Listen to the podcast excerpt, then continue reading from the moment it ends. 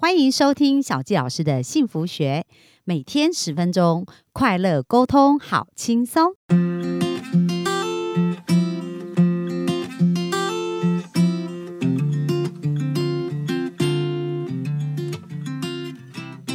很开心今天又在空中跟大家见面。那接下来呢，我们今天要跟大家分享哦，还有两个天才，对不对？因为我们讲过发电机天才，讲过火焰的天才。那今天我就想要跟大家聊一聊有关于节奏跟钢铁的这两种天才哦。那我们知道呢，就是我们呃讲到节奏这种天才，其实节奏呢，它是属于秋天属性的天才。那这种天才其实它是呃很棒的哦。为什么？因为节奏它就是一个非常脚踏实地的一群人。那节奏型天才的人呢，他们很会为别人着想，很愿意服务别人。我们昨天有提到火焰天才，其实火焰天才就是人来疯嘛。可是呢，他是不会注意到很多细节。那我就想到啊，比如说，呃，因为其实很多夫妻他们都是对角线，你知道吗？像我自己本身是一个火焰天才，然后我的先生是一个节奏偏钢铁的天才。那他蛮妙的，他其实呢，就是会常常很重视很多的细节，然后会很注意到一些小呃一些小事情要怎么去做。所以节奏天才是在观察，很敏于观。察，而且呢，很会感受别人的感受，所以他们是一种属于非常感觉型的人。所以很多哲学家啦，很多很厉害的思想家，都是属于这一群人，因为他们会不断的在脑中一直不断有很多内心戏哦，然后一直在想。那节奏天才的人呢，他是一个秋天属性嘛，那大家想想看，秋天就有点慵懒，对不对？所以其实节奏天才是属于这四种。春夏秋冬，然后是属于这四种天才里面，呃，速度最慢。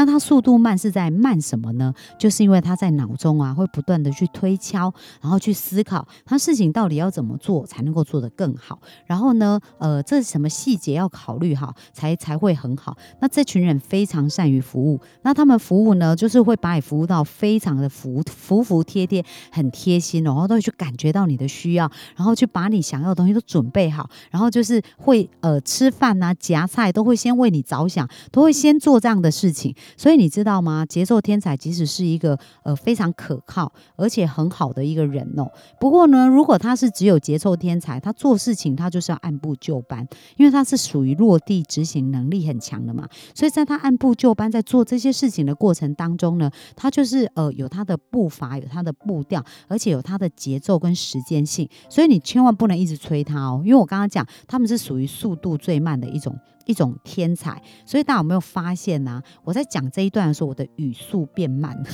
因为如果是节奏天才，他讲话，如果我们讲话的速度太快，他会跟不上。所以节奏呢，那节奏天才适合做什么样的事情呢？节奏天才就很适合，比如说在专案的执行啊，跟。跟呃专案的一个进度的查核啊，然后另外节奏天才呢，他们也是非常重视 CP 值，所以其实他们相对是蛮会做生意的哦。因为在做生意的时候，他们很会判断时机，就是我到底什么时间点要去进出，然后还有买卖，这个是节奏天才，就感官上来讲，他就非常会知道怎么做判断，而且呢。他们也擅长存钱，你知道吗？他们在股呃在做一个专案的时候呢，他们会呃很知道说，哎，我这个呃钱要怎么运用，我才会把钱存下来。所以他们是一个很会放大资产。然后就是很会累积资产的一群人，所以节奏天才这一群人呢，其实他做事是呃要有按部就班，然后一步一步做。可是相同的，他的一个缺点又可能就是说，他太重视大家的感觉了，所以就会觉得哦，所有的事情呢，就是要。满足到大家的需要，那常常又因为这样就没有自我，你知道？而且甚至他就不敢讲话，因为他怕这样子讲了会不会伤了和气啦，会不会伤了和谐啊？所以节奏天才这一群人其实还蛮辛苦的，因为他们就是很多的事情都是在内心一直重复的排演，而且呢，对于别人交托给他们的事情啊，他们也很难说不，所以呢。就是会一直接，一直接，一直接啊，接到不行的时候，他就爆发，他就发现说，他为什么接这么多事？所以，如果是节奏天才，如果您是节奏天才，那我就要跟您说辛苦了。哦，就是你过去呢，真的是接收跟承受很多，那所以接受天才一定要多回来看看自己的感觉，然后多呃去呃去理解自己的感受。那如果说真的有一些事情想不通的时候，可以找一找火焰天才聊聊天，那就比较容易从呃自己的这种回路里面跳出来。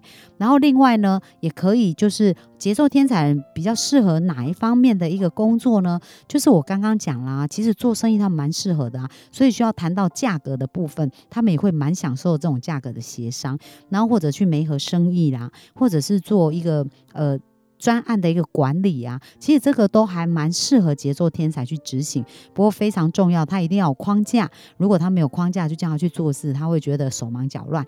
而且如果有很多紧急的事要叫他处理，他也会觉得非常的痛苦。好，所以这就是呃。节奏天才，它呃不一样的一个地方。那接下来呢，就是秋天嘛，接下来我们进入冬天哦。冬天就是我们的钢铁天才。那钢铁天才呢，跟我们的夏天就是火焰天才，刚好是对。对边嘛，所以他们是一个刚好完全的极性相反。那我们讲到火焰天才是喜欢接触人啊，喜欢跟人互动啊，喜欢有趣好玩嘛。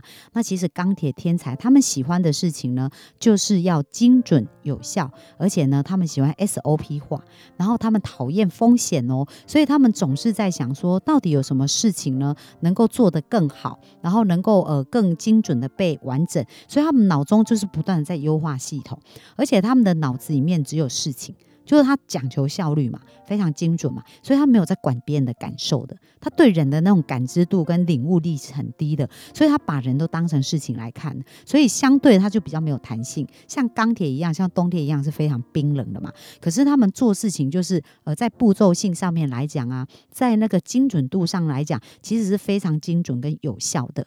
那各位你知道吗？当一个这么精准有效的人啊，在做事情，你觉得他讲话会讲重点，还是会绕来绕去？你知道火焰哦，他会为了怕伤害你哦，他就不讲实话哦。可是呢，或者他讲话就很弯来弯去，然后这时候钢铁就讲说你到底想要表达什么？那钢铁呢，他通常就是说，呃，跟他无关的人事物啊，他就不会想讲，而且他喜欢自己做事，而且也不太喜欢跟人接触，他比较喜欢自己埋着头做自己的事情。所以钢铁呢，他如果给你建议，他其实是因为爱你，但是他给建议的时候会非常直接。所以各位有没有发现哦？当这四种不同的天才的时候，其实他们适合的工作属性都是完全不一样的。我们现在想一想，钢铁天才适合的呢，比如说像资料的收集啊、分析啊，然后或者是像做财会啊，然后做财务分析，或者是做薪酬制度的一个设计。所以这一些事情呢，他们就会非常在行。像呃很多，我们来看看，其实四种不同天才的代表人物，我们讲过发电机天才，可能就是像贾伯斯这一类的人。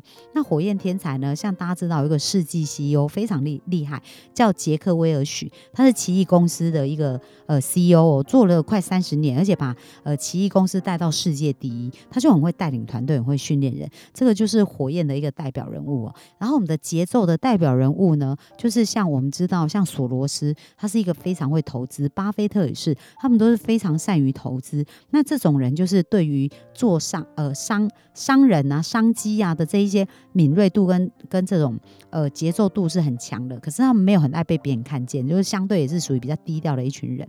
那到了钢铁又更低调，大家知道典型代表就是 Google 的老板，你会发现呢，就是诶 g o o g l e 的网页是非常简单而且非常清晰，所以他们是擅长把复杂的事简单化，而且呢能够把这些大数据、这些资料分析呢非常的有帮助。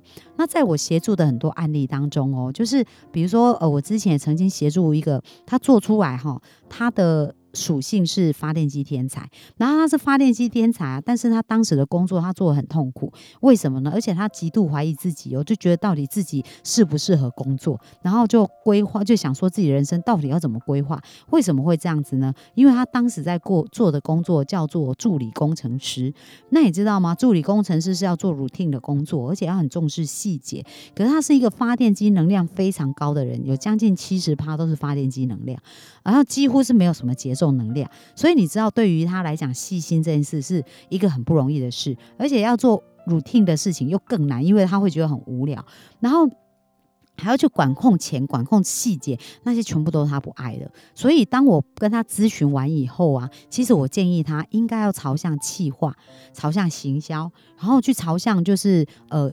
研发这样的一个工作在做，其实那才是能够呃发挥他的天生强项的。所以呢，我们知道说，那像我也协助过一个小女生呐，她当时呢在准备考大学的时候，她就想她要考考台大商学院，诶，不过她真的考上了，可是她原来志愿想要做的事情就是做 HR，就是人力资源。可是你知道吗？帮我当我帮她检测出来，我发现她是一个钢铁天才。然后呢，HR。当然，HR 有很多位置啊，就看我们怎么放我们的位置嘛。如果你把你的位置是放在面试人啊，一天到晚要跟人接触，你知道那会很耗钢铁的能量。所以当时我就建议他说：“哎，其实如果你想走呃人力资源管理也是 OK，不过你就比较适合做薪酬的设计，或者是大数据的一个分析。然后你可以把大数据分析出来的资料变成一个有用的资讯，让公司或让这些人力资源的系统去使用。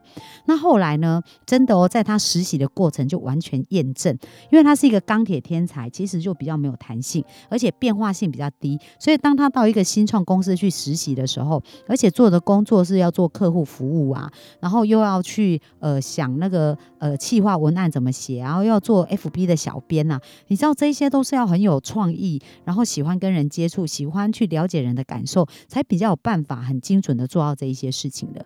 然后他就觉得他当时在，而且他又常常要需要接客户的电话，那当时他。做他觉得他好痛苦哦，就是他做这些事，他一点都不快乐，而且没有成就感，也没有他感觉自己的能力好像整个弱掉这样子。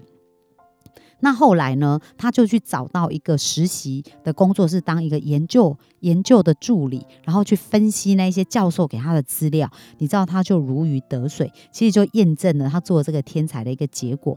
所以我想要跟大家分享，就是说，其实我们的人生真的是可以花在有效的累积，而不是一直在摸索我们的人生。那至于我们的人生到底是怎么样呢？不要小看这个系统哦，因为这个天赋原动力的系统，它已经有二十年的历史，而且有两百万。万人自测过，各位，我们想想看，我们一生认识再多的人，也不可能超过十万人或二十万人，甚至到两百万人吧。所以，其实这个系统是比我们更懂我们自己。那我们透过这个系统呢，就可以更加了解我们自己，减少我们的人生的摸索。所以，如果还没有测过这个检验系统的话，我们下面也会有连接。那希望透过这一个检疫呃测验的一个分析呢，大家也能够更加了解自己。那如果大家更希望说我如何透过这个系统去帮助我人生规划一个更好的路径，或怎么去调整我人生的一个路径的话，那也欢迎到我的粉砖小纪老师的幸福学里面留言。那有机会呢，我们可以做一个呃简易版咨询的一个预约。那希望这个部分呢，也可以帮助大家更快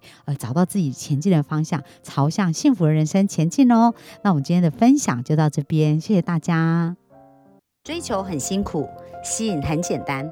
小纪老师从二十四岁就想结婚。却到三十九岁才遇见真命天子，以前无法理解为什么这么努力却得不到想要的幸福。透过吸引理想伴侣三步骤，三个月就吸引到我的另一半，而且十年来幸福成为我们的持续进行式。想在二零二一年脱单吗？小纪老师和陆队长联手合作，将在六月二十七星期日下午开办三小时的吸引理想伴侣线上工作坊，另外还有课后三十天的操练。让您不仅拔除限制性信念，更可以定做一个理想他。小鸡老师已经帮助许多人在一百天内吸引到理想伴侣。如果您迫不及待想要奔向幸福，赶快按下报名链接，牵起您美好的姻缘线。